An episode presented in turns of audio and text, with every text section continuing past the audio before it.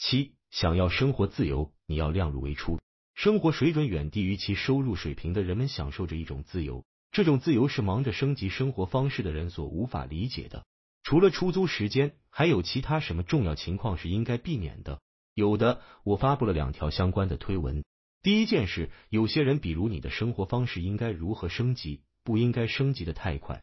这句话的基本意思是，那些生活水平远低于收入水平的人享受着一种自由，是那些忙着提升自己生活方式的人无法理解的。我认为这非常重要，不要总是在那里提升你的生活方式，保持你的自由，行动的自由。基本上，如果你赚了一些钱，但是仍然像过去那样生活，烦恼就会消失。所以不要跑出去买房子啊，享受奢侈的生活啊，等等。最危险的东西是海洛因和月薪。假设你的工资是每小时一千美元，问题是当你开始领工资这种方式时，你的收入不会突然从每小时二十美元涨到每小时一千美元。这是一个长期的职业发展。在这种情况下，一个微妙的问题是，随着你赚的钱越来越多，你也在升级生活方式。这种升级让你感觉自己富有了，然后实际上你却被困在工资奴隶的陷阱里。我忘了是谁说的，也许是纳西姆塔勒布。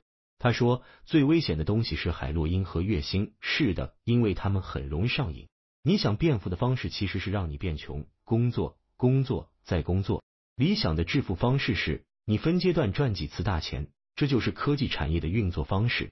可能前十年你都没赚到钱，然后突然在第十一年你爆发了。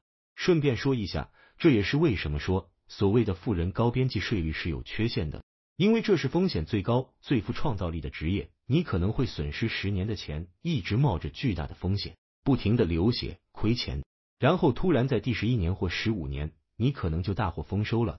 当然，山姆大叔就出现了，就会说：“嘿，你知道吗？你今年赚了很多钱，所以你是有钱人，你是邪恶的，你必须把赚到的上缴。”这样的话。它只会摧毁那些有创造性的高风险行业。理想的情况是你分散性的赚几次大钱，分布在一个比较长的时间内，这样你自己的生活方式也没机会大幅的改变。然后到差不多的时候，你会说：“好吧，现在我做到了财务自由了，我要退休了。